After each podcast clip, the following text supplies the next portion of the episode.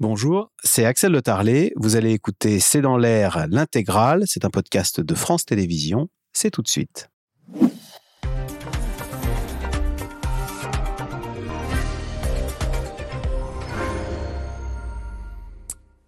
Bonsoir à toutes et à tous. Plus d'un Français sur trois confronté à des pénuries de médicaments en pharmacie.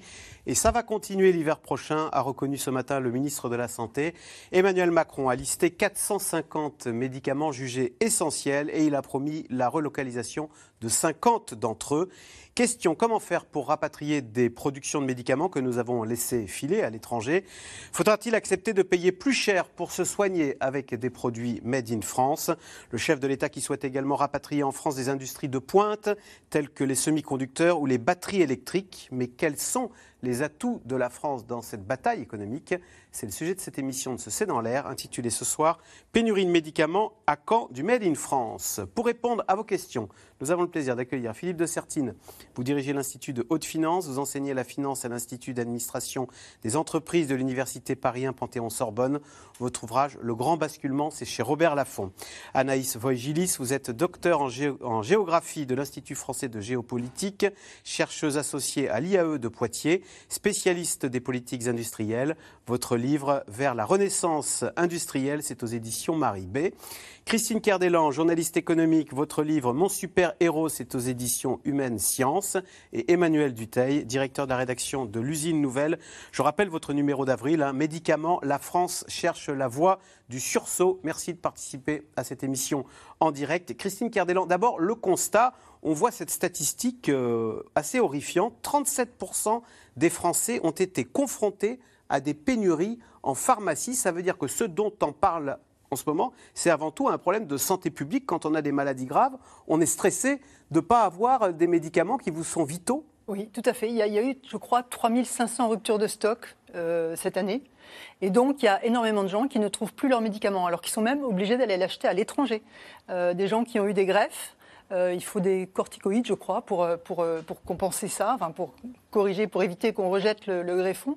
Et on n'en trouve plus en France. Donc ils, sont, ils vont en acheter en Belgique, qui en Allemagne, etc. Et des médicaments, quand on est épileptique, on les a vie, on a besoin. Exactement. Et bon, je pense qu'on va parler de pourquoi on en est arrivé là, mais, mais c'est parce qu'on a quand même voulu serrer les prix au maximum que les industries pharmaceutiques sont parties à l'étranger, ou bien ont produit les principes actifs à l'étranger, ou bien sont allés euh, produire, euh, assembler ailleurs. Et, aujourd'hui, ça va nous coûter beaucoup plus cher de les faire revenir. Anaïs Voigilis, alors hier, Emmanuel Macron, qui, a été, qui est sensibilisé à ce, sujet, a fait un déplacement en Ardèche et il a donné une liste de 450 médicaments essentiels. D'abord, ça veut dire quoi? Et là-dessus, seuls 50 ont vocation à être relocalisés. Alors on est un peu déçus parce que s'ils sont essentiels, euh, que ne les produit-on pas euh, sur le territoire? Oui, c'est un, vrai débat. Alors déjà, il y a, une, réalité qui est un, principe euh, industriel, c'est qu'il va être difficile de produire tout sur le territoire, sauf à sortir peut-être des schémas classiques et des règles d'équilibre économique classiques si on juge que c'est très nécessaire pour la souveraineté et pour la santé de nos concitoyens. Et c'est des choix politiques qui sont à faire. Maintenant, euh, derrière euh, ces, médicaments, en général, ce qu'on trouve, ce sont des classes de médicaments qu'on appelle les médicaments d'intérêt thérapeutique majeur. Dans les ruptures d'approvisionnement, il faut se dire qu'il n'y a pas que des médicaments qui sont pour des maladies rares, mais aussi des médicaments qu'on va dire courants. Euh, on a vu dans les pharmacies durant l'hiver des parents qui étaient un peu catastrophés parce qu'ils ne trouvaient plus de médicaments pour soigner leurs enfants, parce qu'on avait à ces ruptures d'approvisionnement. Ensuite, l'autre chose, et qui est peut-être un point de vigilance, c'est que dans les médicaments, on a la phase de production du principe actif qui est la phase la plus critique, mais aussi la phase la plus polluante et la plus contraignante. Et puis après, on a l'étape d'assemblage là, on a déjà un peu plus de production en France. Mais aujourd'hui, 56% des principes actifs sont produits en dehors de l'Europe. Et quand on est sur les médicaments qui sont tombés dans le domaine public, on est à 80% qui sont produits en dehors de l'Europe parce que la rentabilité est encore plus faible sur ces médicaments. Et ce qu'on voit dans les premières annonces, c'est qu'on a pas mal de on a la moitié qui vont concerner l'aval, c'est-à-dire l'assemblage de ces médicaments, et euh, l'autre moitié qui va concerner les principes actifs.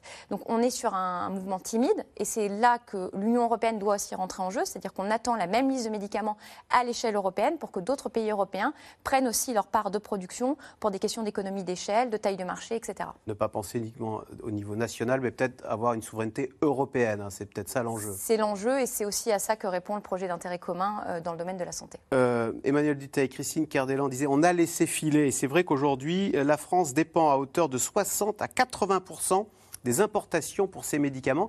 Est-ce à dire que quand on dit on a laissé filer, ça veut dire que c'était un nos points forts et que ça ne l'est plus les médicaments, comme d'autres secteurs d'ailleurs? Moi, je trouve que le chiffre qui parle le plus, il y a 15-20 ans, on était le premier producteur de médicaments en Europe. On est aujourd'hui cinquième. On est notamment derrière le Royaume-Uni et même un pays comme la Belgique est pas très loin de nous passer devant. Donc ça montre à quel point, en très peu de temps, la France, pour les raisons qui ont été exposées notamment par Christine, a perdu son rang de grand producteur de médicaments en France. Et effectivement, ça crée les pénuries. Christine citait le chiffre de, de 4000, hein, c'est quasiment 4000 sur l'année 2022 de pénurie de médicaments en France. Il faut peut-être le corréler avec les données d'avant, parce que ça montre avec quelle rapidité ça s'accélère, puisqu'on était à un petit peu moins de 800 en 2018. Donc vous voyez bien qu'en quelques années, euh, la situation s'est particulièrement dégradée. Il faut mettre un tout petit bémol, c'est que l'année 2022 et ce début 2023 est un petit peu particulier parce qu'il y a une recrudescence extrêmement forte des pathologies après le Covid, puisqu'on a laisser aller euh, on a laissé tomber ce genre de choses. Donc il y aurait peut-être eu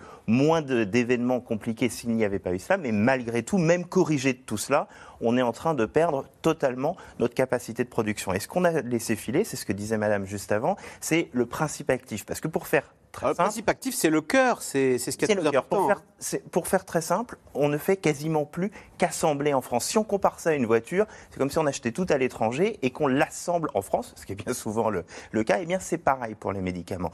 Et le problème dans l'annonce hier qu'a fait le président de la République, c'est pas 450 médicaments, hein, c'est 450 molécules. Ce qui est un peu plus intéressant, parce que ça veut dire que certaines molécules permettent de faire plusieurs médicaments. Effectivement, il y en a 50 qu'on veut rapatrier et 25 tout de suite. Mais le tout de suite, c'est là-dedans où est la subtilité, parce que peut-être un exemple, on a déjà rapatrié à grand coup de communication le principe actif pour faire du paracétamol juste après le Covid. C'est une usine dans le sud de la France qui s'appelle Séquence qui devait le faire.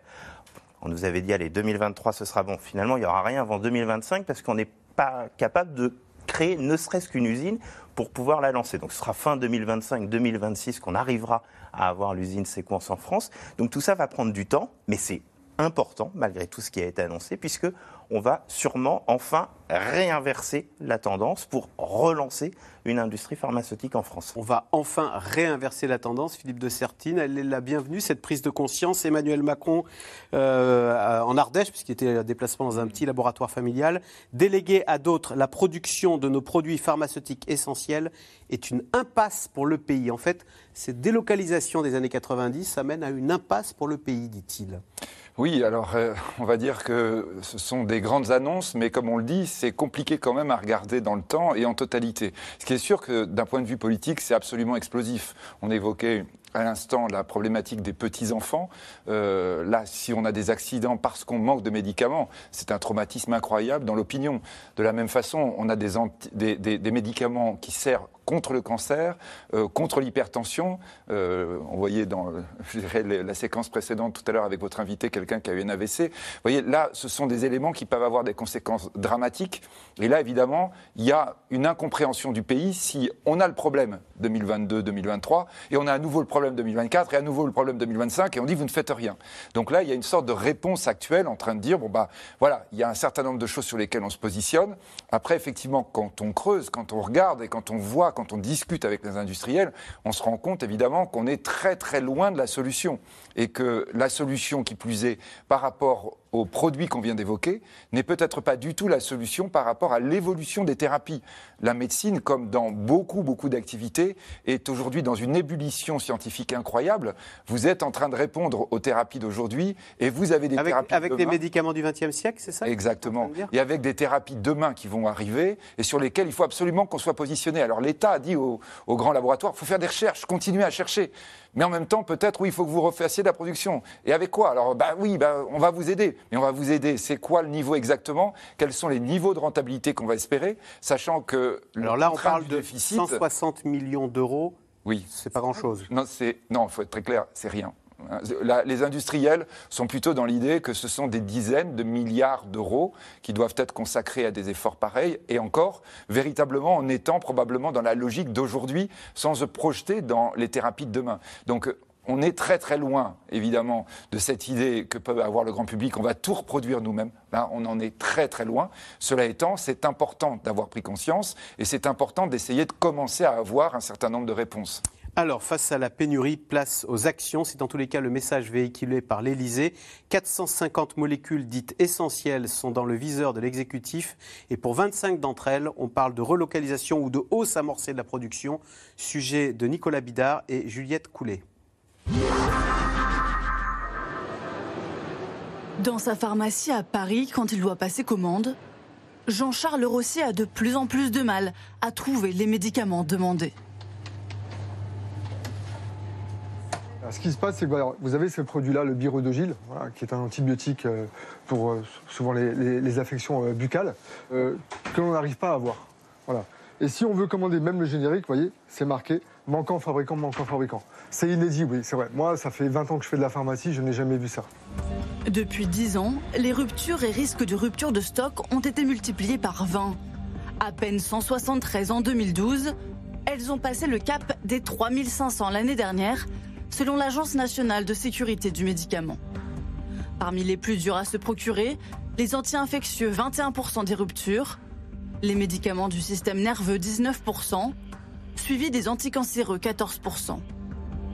Depuis 2019, les gouvernements multiplient pourtant les feuilles de route, plans innovation santé et comités de pilotage face au risque de pénurie. Hier en Ardèche, Emmanuel Macron a présenté son nouveau plan de souveraineté sanitaire. Dans les semaines à venir, je vous annonce que sur la cinquantaine de premiers euh, médicaments essentiels pour lesquels notre, dépendance aux importations extra-européennes est avérée, donc les médicaments à relocaliser, eh bien la moitié, c'est-à-dire 25 de ces médicaments, verront leur production relocalisée ou augmentée significativement sur le territoire national. Parmi eux, l'amoxicilline, la morphine ou le paracétamol.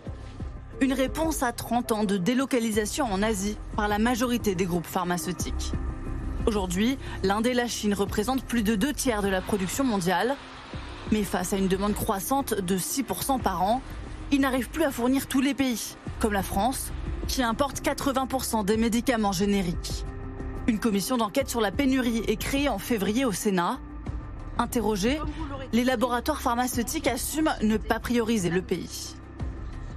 Nos données nous montrent que nous avons un écart de prix d'à peu près 37% par rapport à l'Allemagne, euh, ce qui a plusieurs conséquences. Ça n'incite pas les industriels à investir en France, euh, ça crée des difficultés lorsqu'il faut prioriser l'approvisionnement en cas de tension. Euh, et par ailleurs, les prix bas encouragent évidemment l'exportation parallèle avec un système d'achat-revente par des shortliners vers les marchés étrangers plus attractifs. Un marché peu attractif, mais des Français dans l'attente. Maxime Crocoviel, 15 ans, est atteint de mucoviscidose. Depuis quelques mois, il peine à trouver les médicaments pour ses traitements. Ses parents font parfois jusqu'à une heure et demie de route pour se procurer les bons produits et appellent régulièrement les pharmacies de la région. En vain. Vous allez bien? Euh, Je me permettais de vous appeler, Céline. Avez-vous reçu du génotonorme 12 euh, Non, pas dans l'immédiat. Donc j'ai appelé le labo. Euh, chez le grossiste, je ne peux pas en avoir. On a toujours nos problèmes de quota. Et donc j'ai appelé le labo, pas, pas immédiatement, peut-être en fin de mois. Un traitement pourtant essentiel et quotidien pour l'adolescent qui vit difficilement la situation. je la vis euh, très stressée tous les jours parce que je peux me dire euh, d'un moment ou d'un autre, je peux bah, ne plus avoir de médicaments. Ça veut dire me faire réopérer tous les ans, ne plus grandir, et bah, c'est-à-dire ne pas être un enfant normal comme les autres. D'ici quelques années, en France, on n'aura plus le droit d'être malade. C'est-à-dire, soit on sera en pleine forme, on n'a pas besoin de médicaments et tout va bien, ou soit on aura besoin de médicaments, mais malheureusement, bah, si les médicaments nous augmentent, ça sera très très très compliqué. Merci, Maxime. Le ministre de la Santé vient d'établir une liste de 450 médicaments essentiels. Les industriels devront toujours avoir 4 mois de stock afin d'éviter les pénuries. Les médicaments de Maxime n'en font pas partie.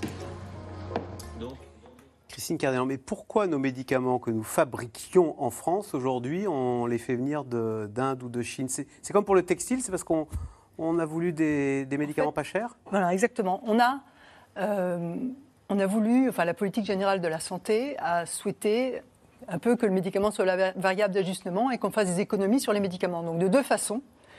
Euh, D'abord en poussant à la fabrication de génériques. Alors le médicament générique, c'est quoi? C'est un médicament qui est le même que celui que le, laboratoire avait inventé, que le laboratoire euh, qui avait la marque avait inventé, et qui est tombé dans le domaine public, parce qu'on a un brevet qui dure 20 ans.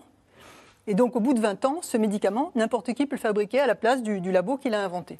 Donc, en poussant au générique, en poussant à faire des génériques, bien sûr, on a baissé les coûts parce qu'il y avait une concurrence, mais en même temps, on a poussé aussi les labos qui inventaient et qui avaient ces, médicaments à, ben, à, perdre des marges et donc éventuellement à partir s'ils ont beaucoup de médicaments qui, tombent ainsi dans le domaine public. Et la deuxième chose, c'est qu'on a serré tout simplement, on a négocié le prix des médicaments avec tous les, avec tous les labos, indépendamment du, fait que ce soit des, des, tombés dans le domaine public ou pas.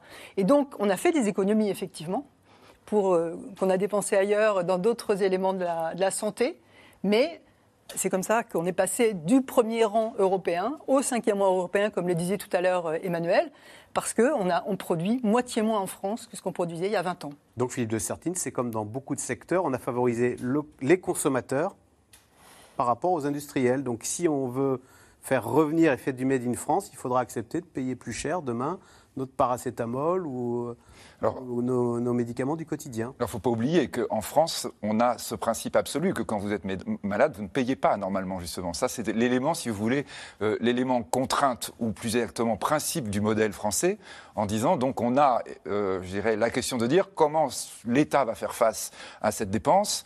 Dans une dépense de santé qui explose un peu partout, on va dire le vieillissement de la population fait que vous avez des coûts de plus en plus élevés, on est en déficit sans arrêt sur les dépenses de santé. Donc on a eu cette politique globale en disant bah, où est-ce qu'on peut serrer les coûts? Et serrer les coûts sur les médicaments, pousser par exemple effectivement les génériques, ça veut dire quoi? Ça veut dire que l'industrie s'est retrouvée dans des situations de marge faible, euh, voire même en ce qui concerne, donc euh, le président de la République avait été par exemple à Agen visiter un fabricant, de, un grand fabricant euh, de, paracétamol en disant en fait là on est à marge zéro, voire même en marge négative quand on est dans le générique. Et donc il se passe quoi? Bah, Il se passe effectivement que lorsque en plus on a été dans l'inflation inflation des coûts, etc. On a pas mal de laboratoires qui sont trouvés vraiment en situation un tout petit peu tendue et qui, dans ces cas-là, vont regarder d'autres pays qui vont acheter les mêmes produits plus chers, qui n'ont pas cette contrainte-là. Donc on a vraiment cette situation économique, euh, cette situation, cette décision politique que nous avons eue et finalement le fait d'ajuster tous les éléments ensemble fait que la situation s'est dégradée année après année et je le répète, avec des problématiques encore plus lourdes quand vous regardez la recherche, parce que la recherche c'est le futur. Parce que quand l'usine part, les chercheurs partent aussi au fond la recherche. On, chercher dans le vide, ça n'existe pas. Part. Et quand vous faites du bénéfice sur un médicament ancien, c'est ça qui vous finance la recherche sur les, sur les médicaments futurs. Donc on est avec, je dirais, vraiment un système très très compliqué et très dangereux. On voit que là, on est en train d'essayer de reprendre la main, mais on comprend bien, la recherche sur un médicament, c'est très très long. C'est plusieurs années, quand je dis sur une molécule, pour reprendre le terme. Hein, sur une molécule, ça prend 7 ans, 8 ans, parfois 10 ans, 15 ans. Donc ce sont des, des processus de recherche qui coûtent très très cher. Et donc évidemment, lorsque vous avez commencé à dérégler le système, eh bien vous vous retrouvez avec des pénuries, des entreprises qui trouvent de moins en moins les molécules dont on aura besoin pour le futur et des risques de plus en plus que finalement, ce qu'on voyait dans le reportage, hein, ce qui est tragique, c'est-à-dire que oui, tu ne paies pas le médicament, mais tu l'as pas. Et quand tu es un gamin atteint d'une maladie grave comme ça, c'est poignant d'entendre le gosse qui dit mais le système il marche pas quoi. Moi j'ai peur de ne pas pouvoir être un enfant normal. Donc là je pense que euh, on est effectivement avec vraiment des interrogations très très lourdes. On le répète, c'est la raison pour laquelle on essaie d'apporter des éléments de réponse aujourd'hui, mais des éléments de réponse qui quoi qu'il en soit ne donneront véritablement des résultats que dans plusieurs années. Alors Emmanuel Duteil, Philippe de Sertine disait on, voilà, essaye de redresser la barre, donc de faire revenir ces usines, ces, ces industriels qui sont partis. Question de Michael en Seine-et-Marne. Qui voudra d'une usine Céveso à côté de chez soi pour fabriquer ses médicaments? Alors là, je n'ai pas totalement la réponse. Je pense que malgré tout, ça fait partie des usines où je pense qu'il y a quand même une acceptation du public un peu plus forte si on leur dit que c'est pour fabriquer des médicaments. En tout cas, je, je pense, je n'ai pas fait le, sondage, mais c'est malheureusement indispensable. Si on veut retrouver une forme de souveraineté euh, sur nos médicaments, il va falloir en passer par là. Après, je pense que sur les grands fabricants de médicaments en France, bon, Philippe disait que certains se retrouvés en difficulté, c'est quand même pas une industrie sur laquelle on va pleurer. C'est quand même plutôt une industrie qui fait pas mal de bénéfices si on regarde au niveau mondial, y compris nos champions. Hein. C'est-à-dire que là, on a regardé le verre à moitié plein, à moitié vide. Si on regarde à moitié plein, on a encore des leaders mondiaux. On, peut parler de Sanofi, mais Sanofi, ils ne font plus que 5% de leur chiffre d'affaires en France. Oui, mais parce que c'est un groupe mondial qui a gagné sa croissance en achetant des biotech. C'est le cas de tous les géants de la pharmacie aujourd'hui. C'est-à-dire que c'est des mastodontes qui n'arrivent plus à trouver les médicaments les plus innovants en interne. On l'a vu au moment du Covid. Pfizer n'a pas trouvé tout seul le vaccin contre le Covid. C'est par ailleurs Moderna, qui était une biotech pas extrêmement grosse au moment du Covid, qui a trouvé un autre vaccin extrêmement important. C'est pareil sur tous les autres médicaments. Et typiquement, Sanofi avait acquis une biotech de très grosse taille aux États-Unis, à Boston, je crois que ça s'appelle Genzyme, si je ne dis pas d'annerie. Euh, et donc, ils ont construit leur croissance, ils ont fermé quelques usines. Également, ils ont optimisé leur outil industriel euh, en France. Euh, mais aujourd'hui, le plus difficile, c'est d'avoir ce. C'est ça qui peut paraître bête, hein, mais c'est d'avoir ce dont on a besoin pour fabriquer un, médicament. Si on fait l'écosystème, les fournisseurs. Si, on fait encore une comparaison avec l'automobile, tant qu'on n'aura pas du lithium souverain, on ne pourra pas fabriquer tout seul des voitures. Et eh bien, c'est exactement pareil. Ce qui manque dans la pharmacie, c'est le lithium, c'est le principe actif, c'est ce qui permet de fabriquer aujourd'hui le médicament. Et c'est ça qu'il faut réussir à réindustrialiser en France. Anaïs Voigilis, pour reprendre la question de Michael, est-ce qu'il y a quand même une question de l'acceptation euh, du retour des usines et peut-être pas uniquement le médicament, mais avec tout ce que ça comporte comme nuisance environnementale. Et de ce point de vue, euh, l'industrie pharmaceutique, euh, est-ce qu'elle elle, a des, elle, aurait des efforts à faire? Il y a, un déjà, ceux qui aujourd'hui s'engagent à relocaliser font un effort assez conséquent sur euh, le bilan environnemental de leurs usines. On parlait de Sequence tout à l'heure. Pourquoi Sequence met plus de temps? Bah, Parce que Sequence essaye d'avoir une usine qui va être plus performante euh, d'un point de vue performance industrielle, mais aussi d'un point de vue performance euh, environnementale. Et donc, penser de nouveaux procédés industriels prend aussi du temps. C'était l'une des raisons d'ailleurs pour lesquelles les, pharmaciens, les groupes étaient partis en Inde, c'est qu'il y avait moins de normes Il y a des normes qui sont beaucoup, beaucoup moins... souples en Inde plus souple, mais euh, du coup qui peuvent aussi potentiellement avoir des produits qui présentent euh, des risques de non-conformité euh, sanitaire en entrée sur, le marché européen. Mais pour revenir sur la question de l'acceptabilité, je pense que c'est très variable en fonction du type d'industrie et en fonction du territoire où on est. Dans les territoires où il y a une très forte culture industrielle, même si la désindustrialisation a causé une sorte de, traumatisme, il y a une acceptabilité un peu plus forte des sites et notamment de sites comme les sites Céveso. Néanmoins, ça oblige quand même les industriels à euh, faire un véritable effort sur euh, le, site, les nuisances et, tout l'encadrement qui va euh, derrière. L'autre chose, c'est que je pense qu'il faut démystifier ce qu'est une usine. Là, on parle d'un cas des usines Céveso. Les usines qui vont revenir en France ne seront pas toutes des usines Céveso. Et on a le malheur en, France de se dire l'usine, c'est l'emblème de la cheminée qui fume, qui pollue, qui présente de mauvaises conditions sociales. Euh, eh bien, la réalité, c'est qu'énormément de gens passent régulièrement à côté d'usines euh, qui vont être des PME, des ETI, qui sont ancrées dans les territoires, mais qui ne sont pas des emblèmes connus comme un Michelin, un Airbus ou un Thales. Et donc, on ne sait pas ce qui se passe derrière ces usines, mais elles ne présentent presque aucun risque environnemental. Et donc, il faut vraiment démystifier ce qu'est l'industrie et se dire aussi que réindustrialiser, bah, c'est renouer avec notre responsabilité environnementale. Est-ce qu'il est acceptable que pour notre consommation, pour notre santé, nous acceptions d'aller polluer chez les autres mais nous ne prenions pas le risque chez nous. Et c'est des questions humanistes qui se posent à travers la réindustrialisation aussi. Philippe de Sertine, est-ce que si l'une des prises de conscience, ça a été, vous parliez tout à l'heure des nouvelles technologies du 21e siècle, les vaccins ARN, on se souvient qu'il y avait BioNTech en Allemagne, et puis aux États-Unis, il y avait Moderna, avec le fameux vaccin Moderna. Sauf que derrière Moderna, on a tous été stupéfait de voir que c'était un Français, Stéphane Bancel, un Marseillais qui, était, qui avait fait ses études à Centrale Paris. Euh, est-ce que ça aussi, c'est une prise de conscience? On se dit, mais par quel phénomène? On a les talents, mais ils vont s'exercer ces talents à Boston. Oui, non, non, ça c'est vraiment une grande, grande question. Hein, C'est-à-dire, on se rend compte que, et pas uniquement, hein, parce que quand on évoque justement euh, ce, vaccin, c'est le prix Nobel. Une Allemande, elle travaille aux États-Unis, elle monte sa société aux États-Unis, euh, uniquement pour des questions de financement. Je crois qu'on bouclera d'ailleurs dans l'émission cette question, euh, je dirais, du financement, de la prise de risque, de l'innovation. Et je crois vraiment qu'il faut dire sans cesse à quel point la science aujourd'hui est en train d'évoluer à toute allure. Et que donc, on a évidemment en ce moment cette image de ChatGPT, et tout le monde connaît ça depuis quelques quelques semaines, quelques mois, mais toute la science est en train d'évoluer de façon phénoménale. On en a des retombées de temps en temps, et dans le domaine médical, c'est très clair. On va avoir des retombées de plus en plus fortes qui vont obliger à penser différemment les soins, qui vont obliger à penser différemment la manière dont on va attribuer les sommes, dont on va attribuer les montants disponibles pour que ce soit disponible pour le plus grand nombre, y compris évidemment pour les plus fragiles. Je crois que derrière, et derrière ce qui vient d'être dit, je pense que vous avez une vraie question qui se pose, qui est la question de la transparence. La transparence, y compris dans l'industrie pharmaceutique. Quand on est en train de parler des pénuries, on a quand même d'énormes problèmes pour avoir les chiffres réels. Combien est exporté Comment ça se passe Vous avez plusieurs niveaux dans la commission, on l'entendait bien tout à l'heure. On, évoquait les différents niveaux dans l'approche du médicament, où vous avez effectivement justement des grossistes au milieu. Est-ce qu'ils euh, vont choisir de partir sur des marchés étrangers? Est-ce que c'est le fabricant? Comment ça se passe? Très souvent, on manque de données. Exactement comme pour l'usine qu'on évoquait à l'instant.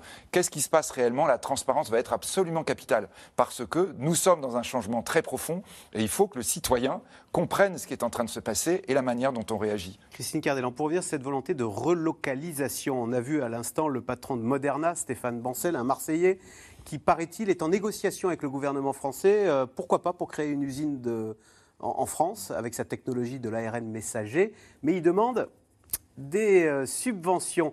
Est-ce que, euh, après avoir chassé nos industries, on est prêt à payer, à faire des chèques pour les faire revenir, que ce soit d'ailleurs pour les vaccins ou pour d'autres euh, domaines stratégiques. On parlait beaucoup des semi-conducteurs. Oui, on, on, a fait un chèque de plus d'un milliard, je crois, pour euh, Prologium. Pour les batteries. Pour les batteries. On a fait un chèque de 3 milliards pour ST Micro. Et, Qui fabrique des puces des, électroniques. Des puces dans le Sud.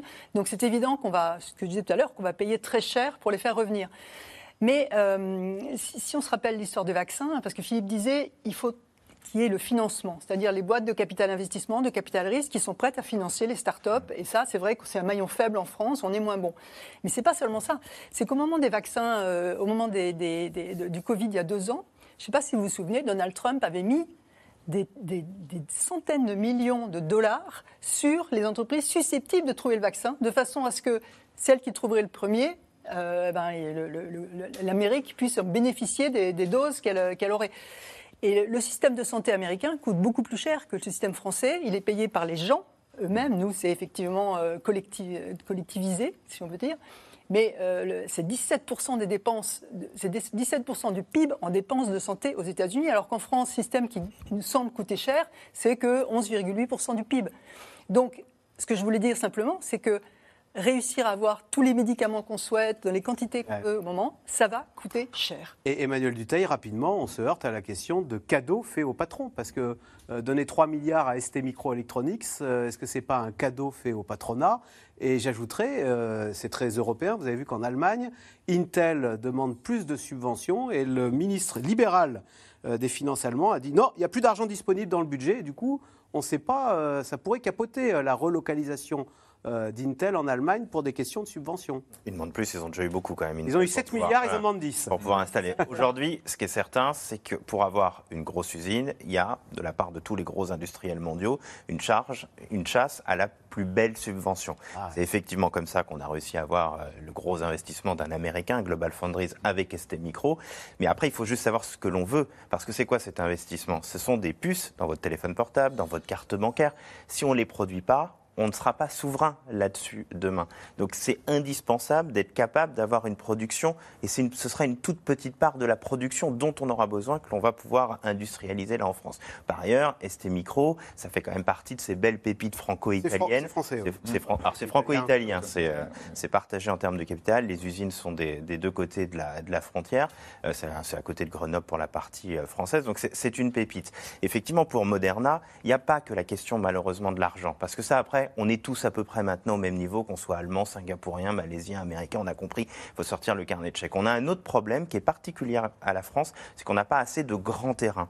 Typiquement, l'usine Intel dont vous parliez, Intel avait regardé très largement la France parce qu'ils avaient une envie de venir en France. Nous, on manque de grands terrains, on manque de ce qu'on appelle de foncier, euh, notamment parce qu'on a fait passer une loi qui est très bien pour l'écologie qui s'appelle le zéro artificialisation net, c'est-à-dire qu'aujourd'hui, on n'a plus le droit de mettre un usine, de mettre un bâtiment sur des si on ne compense pas, si on ne rend pas d'autres terrains à la nature pour rester euh, à égalité. Donc on n'a juste pas assez de grands terrains. L'argent ne fait pas tout. Bien, bien, bien loin de là, parce qu'on ne manque pas d'avantages. Et je pense que là aussi, si on veut regarder le verre à moitié plein, on est vraiment dans un moment où la réindustrialisation peut enfin repartir de l'avant en France. Parce qu'il y a cette volonté de souveraineté, il y, a ces- il y a ce choc du Covid qui a créé ces besoins, et on ne manque pas d'avantages. Mais on a des boulets, et l'un des principaux boulets, c'est quand même aujourd'hui le fait de ne pas avoir d'assez grand terrain. C'est ça qui bloque aussi en partie pour Moderna. Philippe de Sertine aussi, c'est vrai que ça interroge ces normes environnementales qui sont prises pour les meilleures raisons du monde, mais qui font qu'il y a 15 jours, là, euh, Bridor à Rennes, une entreprise euh, bretonne, Là, c'était plutôt, il y avait une contestation de la part des populations locales. C'est pas l'environnement. Ils avaient eu. bah, ils disent on a tellement de recours dans les pattes, Oui, mais ils on a avaient, eu toutes tellement de recours. ils avaient eu toutes les autorisations, ils devaient pouvoir la créer. Après, il y a eu une opposition locale de la part des populations locales et des, euh, des associations environnementales qui considéraient que cette usine euh, agroalimentaire. euh, Est-ce que Tesla ne s'exposerait pas aux mêmes euh, contestations s'il venait à choisir d'implanter une usine en France? Elon Musk, Non, mais Non, il y a des pour endroits où les il n'y a bonnes pas de raisons. contestation. Douvrin, euh, usine de, de batterie, il n'y a pas eu de contestation. Après, je pense que le, le sujet, on y a- y d'autres projets euh, qui donnent lieu à des contestations, notamment à l'implantation d'une usine de laine de roche à Soissons. Euh, je pense que derrière, c'est aussi euh, le projet industriel qui, qui, qui découle. Et, et, et- et- et c'est c'est là où on risque d'avoir des, des con- des contestations. Mais tout ne donne pas objet à une, une contestation. Il y, a, il y a des choses qui sont en train aussi d'être traitées dans le cadre du projet de loi Industrie verte, euh, à la fois sur, sur les délais, sur le Les procédures en France qui seraient deux fois plus longues qu'à l'étranger, se plaignait Emmanuel Macron. Oui, mais alors ça, le chiffre, c'est un chiffre qui sort d'un rapport. Euh, je, je- je sais qu'en Allemagne, il y a aussi parfois euh, des moments où il y a des délais un peu plus compliqués. Et je pense qu'on parle beaucoup du foncier. Le vrai sujet dans la réindustrialisation, c'est les compétences. C'est avoir des gens Ouais. qui ont envie d'aller travailler dans des usines. Or, aujourd'hui, vous n'avez pas un seul industriel en France qui n'a pas des difficultés à recruter sur toutes les catégories de postes. Euh, Christine Cardellan, un mot d'ailleurs pour. euh, on veut attirer euh, des usines en France. Est-ce qu'il faut aller jusqu'à vouloir attirer des constructeurs chinois? Là, il y a le fameux BYD qui veut installer une usine en Europe. Euh, Est-ce qu'il faut lui donner de l'argent pour qu'il la fasse en France et venir concurrencer nos Peugeot et nos Renault? Ça, va- très mal de lui donner de l'argent, effectivement, mais en même temps, est-ce qu'il vaut mieux pas qu'il le produise en France, avec l'emploi français, que d'aller produire en Allemagne ou, en Espagne? Je voulais juste compléter ce que vous disiez tout à l'heure sur le foncier. Il semble qu'en France, il n'y ait qu'un seul site de plus de 100 hectares qui soit disponible aujourd'hui pour euh, une très très grande usine. À Châteauroux, bravo C'est le été- J'ai lu le même article. Les échos. c'est le site non, qui a été proposé à Intel. type. Voilà. Effectivement. Et alors, il y a beaucoup de friches industrielles, c'est-à-dire il y a beaucoup de friches industrielles, c'est-à-dire d'anciennes usines euh, désaffectées, etc. Mais il faudrait dépolluer le sol, il faudrait euh, la- la- les remettre euh, en, en- en œuvre, enfin voilà. C'est-à-dire plutôt, plutôt que de, de raser une forêt, il faudrait récupérer des vieilles friches Voilà, industrielles, les dépolluer et installer de nouvelles usines. Exactement. De, de- faire du recyclage, quoi. C'est un Voilà. coût assez De important. terrain. Mais c'est dix fois plus cher. Oui, mais sauf que là, vous voyez, par rapport à ce que vous disiez tout à l'heure, là, il ne faut pas qu'on se trompe. Quoi. Les coûts d'avant, des industries d'avant, doivent être compensés par la manière dont on produit. La manière dont on produit va être de plus en plus valorisée. Hein, et c'est là, quand on est en train de parler de la problématique écologique, on est beaucoup avec les réflexions d'avant. Or, on voit très bien que si vous créez de la valeur, en fait, parce que vous démontrez que vous fonctionnez de façon vertueuse, c'est un plus énorme. Non seulement pour vos consommateurs en France, pour implanter ou pour avoir des riverains qui vont être d'accord, mais même si vous voulez exporter. Ce qu'on disait tout à l'heure, les normes partout deviennent de plus en plus strictes en disant euh, démontre-moi que tu produis de façon développement durable, on va dire. Et ça, aujourd'hui, c'est l'un des grands, grands enjeux qu'on doit se poser d'un point de vue industriel. Donc ne pensons pas trop au modèle d'avant en disant Ah oui, mais tu te rends compte combien ça coûte? Regarde aussi combien ça va rapporter.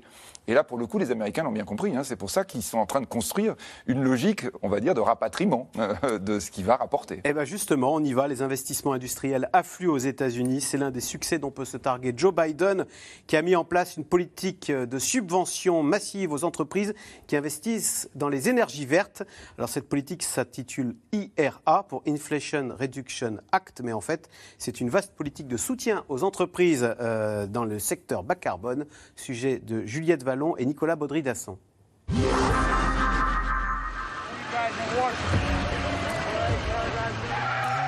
C'est pied au plancher que Joe Biden déboule dans cette usine du Michigan pour inaugurer la production de pick-up électriques Made in America. Une fierté pour le groupe General Motors, mais surtout pour le président américain. Nous allons construire à nouveau, nous allons avancer à nouveau. Et les amis, quand vous verrez ces projets démarrer dans vos villes natales, je veux que vous ressentiez ce que je ressens, la fierté de ce que nous pouvons faire quand nous sommes ensemble en tant qu'États-Unis d'Amérique.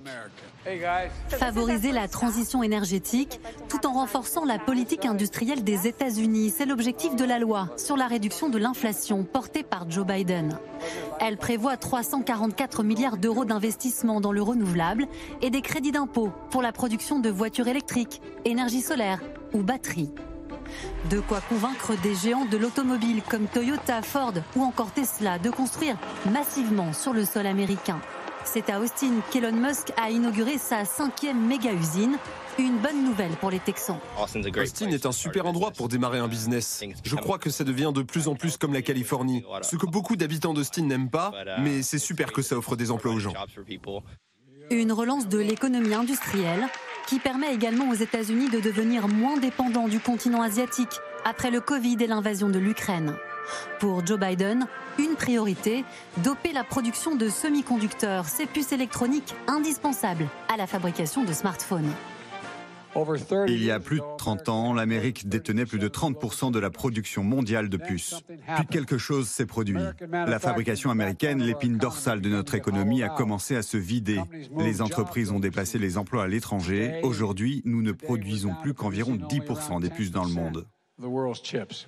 52 milliards de subventions pour attirer les investisseurs. Paris gagné avec l'installation en Arizona du premier constructeur mondial de semi-conducteurs, le groupe taïwanais TSMC. De quoi réjouir son PDG, pas franchement pro-chinois. Une partie de la politique industrielle américaine est de ralentir les progrès de la Chine dans la fabrication de semi-conducteurs. Je n'ai vraiment rien contre ça. En fait, je pourrais même dire que je soutiens ce projet. Le retour du Made in America suscite aussi de l'engouement chez les entreprises européennes. Le fabricant suédois de batteries pour véhicules électriques Norvolt compte s'installer aux États-Unis, tout comme le groupe Siemens Energy.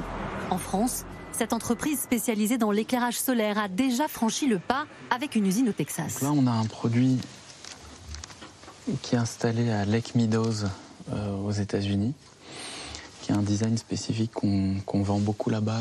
Il y a beaucoup de marchés publics, de donneurs d'ordre publics, qui vont donner une vraie préférence euh, à des entreprises qui produisent aux États-Unis, de façon très assumée et très directe. Et ça, c'est typiquement le genre de choses euh, qu'on n'a aujourd'hui pas vraiment vu en France. Inquiète, l'Union européenne tente de s'organiser. En mars dernier, elle a présenté son plan pour investir dans l'industrie verte, un plan chiffré à 450 milliards d'euros par an. Alors Emmanuel Duteil, je ne sais pas si c'est rassurant, mais ce qui est frappant, c'est que les Américains ont l'impression les mêmes problèmes que nous. On a entendu Joe Biden se lamenter de ce que l'Amérique était un grand pays de puces électroniques et que maintenant ils sont dépendants à 80% de, de l'étranger. Oui, parce que tout simplement, là encore, les grands noms avaient délocalisé euh, à l'étranger. Il suffit de voir la dépendance d'Apple, alors là, avec un autre fournisseur qui s'appelle Foxconn. C'est-à-dire qu'il y avait eu des grèves, hein, je ne sais pas si vous vous souvenez, des soulèvements de la part des salariés il y a quelques temps en Chine. Bon, bah, mm. Apple avait annoncé qu'il allait avoir un problème de production de, de ses téléphones. Donc c'est aussi pour cela qu'une partie de ces industriels américains veulent relocaliser sur leur sol. Après. Les Américains se posent les mêmes, enfin, il y a les, mêmes questions que chez nous. Mais bien évidemment, parce que, vous savez, Bruno Le Maire dit souvent en France, euh, dès qu'il y a une usine qui ferme, c'est une permanence du RN qui ouvre. Il faut voir qu'il y a une question très politique aussi aux États-Unis. Donald Trump a en partie gagné sur la désindustrialisation euh, du pays. Donc il y, a, il y a quelque chose de très politique. Après, on fait beaucoup de cas de ce plan, qui est un plan massif. Mais ne faut pas considérer que tous les investissements aux US sont faits uniquement à l'aune de ce plan. Il est très bien fait parce que les Américains ont décidé que plutôt que de mettre des normes et des réglementations, ils ont décidé de donner des chèques. Donc c'est une sorte de caisse, vous y allez, toc. La carotte plutôt que le voilà, bâton. Voilà, vous avez la carotte plutôt que le bâton. L'Europe, pour une fois, a quand même réagi assez vite et on voit quand même que ça bloque pas tant que ça les projets industriels euh, en Europe et y compris en France. Donc on n'a pas complètement perdu la bataille euh, en la matière. Une partie de ces investissements aurait été faite. Là, vous citiez dans votre euh, sujet par exemple Northvolt, qui est, je pense que la plupart des téléspectateurs j'en ai entendu parler, c'est un fabricant de batteries suédois. Attention, il continue de faire son usine gigantesque chez nous. Il a effectivement accéléré la production de son usine aux États-Unis à l'aune de ses capacités financières nouvelles. Anaïs Volgilis, alors néanmoins, question téléspectateurs, certaines entreprises européennes vont-elles délocaliser aux États-Unis pour profiter de l'Inflation Reduction Act. hein, euh, je rappelle les chiffres. Euh, ce sont des subventions à hauteur de 369 milliards de dollars qui peuvent être distribués aux industriels. En fait, je pense qu'il faut peut-être donner un peu plus d'éléments. La première chose, c'est que dans l'Inflation Reduction Act, on se focalise énormément sur le montant. Et en fait, la véritable force de ce plan, au-delà des aides, c'est la conditionnalité pour bénéficier des aides ou de crédits d'impôt du lieu de production. C'est-à-dire pour bénéficier par exemple d'un crédit d'impôt pour acheter un véhicule électrique, il faut que ce véhicule électrique ait été assemblé sur le territoire américain, mexicain ou canadien. Demain, ça sera le bloc batterie. Puis ils vont remonter toute la chaîne de valeur Donc, pour avoir Volkswagen, s'il veut vendre en Allemagne à des prix compétitifs, Non, aux États-Unis. à des prix compétitifs, Faut qu'il il est obligé assemble sur le territoire une américain. usine américaine. Ça, c'est la, la première, la première chose. La deuxième chose, c'est qu'en Europe, on a un contexte énergétique qui euh, n'est pas euh, évident. On a un prix de l'énergie qui euh, est surenchéri en raison à la fois de nos difficultés de production en France, mais aussi du contexte de la guerre en Ukraine. Donc tout ça pèse sur la compétitivité de l'industrie française et, et européenne. Est-ce qu'il va y avoir des entreprises qui vont délocaliser À ce stade, à part BASF, le chimiste allemand qui est extrêmement consommateur d'énergie, qui est très fortement dépendant du gaz russe. Donc il y a des questions plus euh, propres à, à, son entreprise. Il n'y a pas encore eu d'annonce de délocalisation en faveur des États-Unis. Par contre, on voit qu'il y a des arbitrages dans ce contexte de multiplication des aides publiques qui pourraient être faits au profit du territoire américain au détriment de l'Europe. Et là où ça doit nous inquiéter, c'est qu'on dans, les, dans le débat public, on parle toujours des grands noms. Mais quand un grand nom décide de quitter le territoire français et européen, c'est toute la chaîne de sous-traitance qui est impactée. C'est-à-dire que si un donneur d'ordre décide d'aller aux États-Unis demain, on a toute une myriade de PME et de TI qui risquent d'être fragilisées par, par ça. Et la dernière chose que je voudrais préciser, euh, parce que ça permet aussi de comprendre la manière dont fonctionnent aujourd'hui certaines entreprises américaines et de revenir sur les décisions euh, de produire en, Asie, parce qu'en fait il y a aussi une stratégie de se reconcentrer sur euh, le, leur cœur de métier dans les années 80, etc. C'est la situation en Asie-Pacifique. Il y a une véritable crainte que demain la Chine envahisse Taïwan et donc qu'il y ait des ruptures d'approvisionnement durables si on n'anticipe pas ce risque. Et donc le choix bah, de favoriser le territoire américain ou le territoire européen pour certaines entreprises européennes. Cardellan, ça, ça joue aussi. euh, la Chine, ça fait un peu peur maintenant d'a- d'avoir des- de dépendre de la Chine pour euh, ses approvisionnements ou d'avoir Oui, des usines en Chine. Depuis le Covid, effectivement, on a vu que la Chine pouvait s'arrêter et on ne pouvait plus, nous, euh, produire nos voitures comme avant, euh, produire un certain nombre, euh, ne pas avoir de paracétamol, comme on l'a dit tout à l'heure. Donc oui, oui, Il y a bien eu le sûr, traumatisme en Russie aussi. Il y a eu un traumatisme, Avec enfin, la- la, la suite de en l'Ukraine, voilà, on a perdu beaucoup. Non, ce que- ce que- pour, juste rebondir sur ce que disait Maëlys, je trouve qu'on a eu, euh, notamment l'année dernière, quand l'IRA euh, a été annoncé, l'impression que l'Europe, d'un côté, jouait sur la réglementation, c'est-à-dire la taxe carbone aux frontières et euh, enlever les quotas qui permettent aux entreprises de continuer à carboner un peu, pendant que les États-Unis, eux, jouaient sur euh, attirer les entreprises, donner des subventions et, avaient un- une sorte de dynamisme pour faire venir les entreprises chez elles. Donc une fois de plus, elles étaient plus sur le, producteur, on soignait un peu le producteur dans l'intérêt du consommateur, alors qu'en en, en France, le, producteur n'allait pas gagner beaucoup à cette, euh, à cette taxe carbone aux frontières. Et euh, Donc maintenant, la l'Europe se politique du bâton en Europe, de la carotte aux États-Unis. Exactement, c'est un peu ce qu'on disait tout à l'heure. Mais euh, aujourd'hui, l'Europe se rattrape et dit que voilà, nous aussi, on a 300, 400 milliards. Mais il y a quand même une différence entre, apparemment, hein, d'après ce que disent les industriels euh, que j'ai que j'ai écoutés en tout cas, c'est que les aides aux États-Unis, elles sont accessibles et prédictibles. Accessible, c'est-à-dire c'est assez facile de, de- de- de pouvoir euh, dire voilà, je vais installer une usine euh, et, et aidez-moi, etc. Et c'est-à-dire on sait tout de suite qu'on aura un crédit d'impôt de temps et c'est immédiat. En Europe, il faut aller discuter. euh, dans les pays, dans chaque pays, c'est un peu différent. Euh, ça, bon, en France, on met 5 ans à installer une usine parce qu'il y a l'état d'autorisation. Donc, on a l'impression d'une rapidité, d'une prédictibilité, d'une accessibilité aux États-Unis et en Europe, une lenteur administrative récurrente. Philippe de Sertine, euh, Paul Krugman est dithyrambique quand même sur ce plan de Joe Biden. hein. Il dit euh, Making manufacturing great again.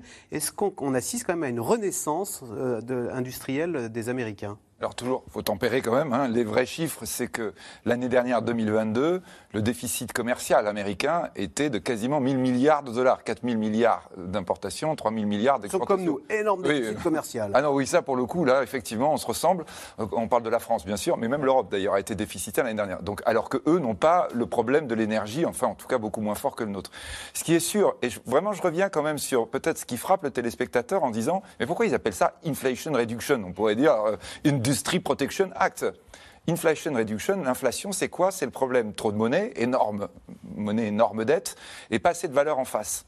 La nouvelle valeur est bien verte. C'est bien ça l'idée. On attire de la création de valeur de demain celle qui va décupler la subvention. C'est-à-dire, je mets 369 milliards, mais ça va créer 3 000, 4 000 milliards. Et donc, en réalité, je vais diminuer la pression inflationniste parce que j'aurai de la richesse en face de ma valeur, en face de mon déficit public. Et ça, c'est quelque chose de très important à avoir à l'esprit par rapport aux questions de tout à l'heure, vous voyez, euh, en disant, attention, la logique dans laquelle on est aujourd'hui, le nouveau modèle économique, celui qui va être développement durable, va être de façon fantastique créateur de valeur. Les États-Unis ont beau produire de l'hydrocarbure à mort, ils y croient aussi.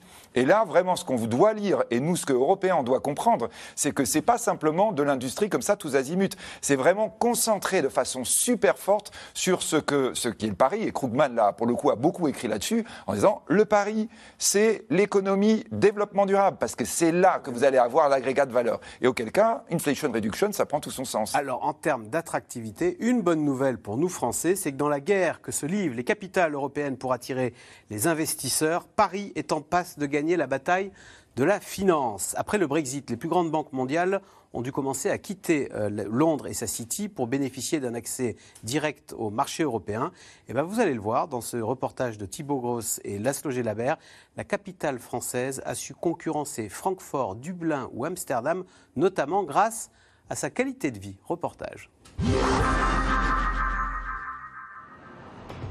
La plaque de JP Morgan sur la place Vendôme. Ou encore Goldman Sachs, installé à quelques pas de l'Arc de Triomphe.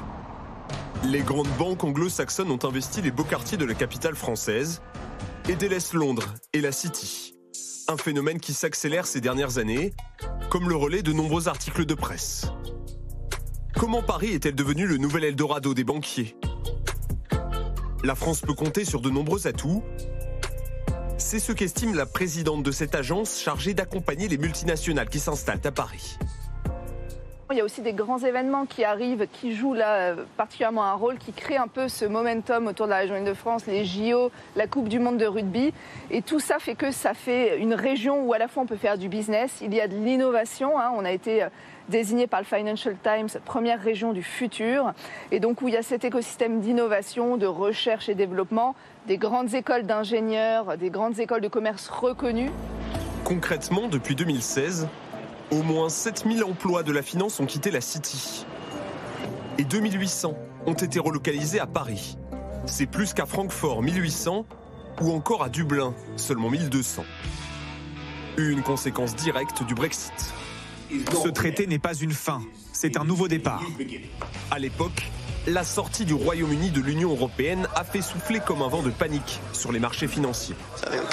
Dans les semaines qui viennent, j'imagine que l'économie britannique va entrer dans une sorte de récession qui ne va pas nécessairement être aussi profonde et dure qu'en 2008, mais je pense que la confiance partira. Cela peut être de courte durée, jusqu'à ce que l'accord soit conclu et que nous ayons une certaine feuille de route claire sur la manière dont le Royaume-Uni prendra sa place dans le monde. L'inquiétude et la perte de prestige de la City s'est également traduite sur les marchés. Cet automne, la capitalisation boursière de Paris a même dépassé celle de la place londonienne. Une première. Trois ans après le Brexit, la délocalisation des traders britanniques en France n'étonne pas les spécialistes. Les banques vivent de la proximité avec leurs clients. Lorsque vous avez une banque qui opère dans une city et cette city sort du marché commun européen parce qu'il va falloir renégocier tous les accords financiers entre euh, l'Angleterre et euh, la zone euro, eh un certain nombre de banques ont décidé de se rapprocher de leurs clients européens en choisissant une place à l'intérieur de la zone, parce que la réglementation les pousse à faire cela, parce que le commerce aussi les pousse à faire cela. La France espère bénéficier de rentrées fiscales grâce à l'arrivée de ces nouveaux employés fortunés. Mais la défense est encore loin d'avoir dépassé la City. Selon une estimation, la capitale britannique embauche 430 000 personnes dans le secteur financier. C'est 100 000 de plus que Paris. Alors, Christine Cardellan, pour reprendre l'expression de François Hollande, notre ami, c'est la finance C'est incroyable, ça. Je dirais effectivement que notre ami, c'est la finance. Alors, ce que, ce que le reportage ne, ne, ne disait pas, c'est qu'il y avait peut-être aussi un effet Emily in Paris. Vous connaissez cette euh, série Emily in Paris où on voit cette américaine qui a demandé à être mutée en France, dans la mode, dans le secteur de la mode, et qui euh, découvre euh, Paris, ses habitants, et qui trouve tout merveilleux, y compris les grèves. Alors, effectivement, quand on a le choix entre Paris et, et Francfort, Emily in Francfort, ça aurait été un peu moins, un peu moins agréable. Donc, les, les financiers qui sont habitués euh, à, à la vie, à la vie de Londres, à la culture qu'on peut trouver à Londres, etc., et à ce côté mode, euh, en 2017, quand ils n'avaient pas le choix, voulaient tous aller, euh, enfin voulaient tous, non, on leur disait qu'ils iraient à Francfort. Et puis en fait, il y avait quand même les réformes Macron qui sont, qui sont arrivées, la réforme du travail, avec la possibilité de licencier et d'embaucher plus facilement. Et peu à peu, beaucoup de banques sont revenues sur leurs euh, décisions, en tout cas progressivement, comme JP Morgan par exemple, et sur leur décision d'aller en Allemagne, sachant que leurs salariés, tous ces traders, etc., n'avaient aucune envie d'aller jouer euh, Emily in Francfort. Emmanuel Duteil, ça peut se jouer à ça, une relocalisation euh, des financiers? Alors je pense que peut-être, mais c'est vraiment c'est l'épaisseur du trait. Il faut voir de quoi on parle. Déjà, pourquoi ils ont dû partir C'est parce que toutes ces banques qui étaient installées à Londres y étaient pour avoir une présence européenne. La Grande-Bretagne sortant de l'Union européenne, fallait avoir une présence dite continent- continentale ou alors à Dublin. Donc les villes qui étaient en compétition, c'était Dublin, Amsterdam, Luxembourg, Francfort et Paris. Sans Émilie in Paris, je pense que sans être chauvin, on peut dire que la vie est quand même plus sympathique à Paris. Ces gens ont un fort pouvoir d'achat et ont une volonté souvent que les enfants puissent aller dans des écoles internationales et ce genre de choses. Nous avons ce genre d'infrastructures, nous les avons même augmentées. C'est-à-dire que la France a plutôt bien travaillé pour une fois sur son attractivité. On a fortement augmenté le nombre de classes à destination euh, de ces publics étrangers pour qu'ils puissent continuer à apprendre ou à enseigner euh, en anglais. Première chose. Deuxième chose, ne pas oublier que la place française, qui avait beaucoup perdu de sa puissance, a quand même là aussi recouvré ces dernières années pas mal de force. Euronext, qui est la bourse qu'on appelle pan-européenne, qui comprend notamment Lisbonne et Amsterdam. Et Paris. Et Paris. Euh, et aujourd'hui, euh, on le montrait dans le reportage, mais la première place boursière européenne. On a dépassé, euh, on a dépassé Londres. Donc le, le business se passe quand même en partie ici. Et effectivement, plus qu'Emily in Paris, au début du mandat d'Emmanuel Macron, on l'a un peu oublié aujourd'hui, mais à l'époque, c'était peut-être le meilleur élément de com à destination de ces publics très sensibles. N'oublions pas que par ailleurs, Emmanuel Macron sait à, peu près parler à ce public, c'est un ancien banquier, il sait très bien parler à ces institutions économiques euh, étrangères. Donc c'est tout ça qui a fait. C'est des éléments, je vais dire, quand même assez rationnels qui expliquent que Paris a gagné La bataille du Brexit. a gagné la bataille du Brexit sur ce point-là. Philippe de Sertil, vous parliez tout à l'heure, vous souligniez l'importance des capitaux et des investissements euh, pour la réindustrialisation. Vous aviez l'air de dire, si euh, Moderna s'est fait à Boston, c'est parce que les Américains ont les investisseurs derrière prêts à parier sur euh, une technologie comme l'ARN messager. De ce point de vue, est-ce qu'il faut se réjouir que Paris euh, bah, soit sorte gagnante comme euh, place financière de l'Europe continentale? Bah, en tout cas, on est en train d'avoir des armes qui peuvent être intéressantes. C'est-à-dire là, quand on évoque notamment les financiers, vous avez les cinq plus grandes banques américaines qui sont très fortement implantées, dont trois vraiment ont décidé de carrément que ce soit Paris leur plaque centrale du point de vue européen. Ce sont des banques qui sont spécialisées non pas, on va dire, c'est pas des banques qui vont remplacer nos banques locales pour nos économies. Elles sont spécialisées dans l'investissement justement, dans la logique euh, d'aider, d'accompagner des projets fortement innovants qui vont créer beaucoup de valeur. C'est ça leur but, accompagner des éléments créateurs de valeur. Bon, d'ailleurs, entre parenthèses, ça fait des concurrences évidemment aussi aux banques françaises qui peuvent faire ça, mais là, on est avec, on va dire, un dynamisme nouveau de ce point de vue. Il est évident qu'il va falloir absolument, si je puis utiliser le terme, là ça fon- fonctionne bien, capitaliser là-dessus.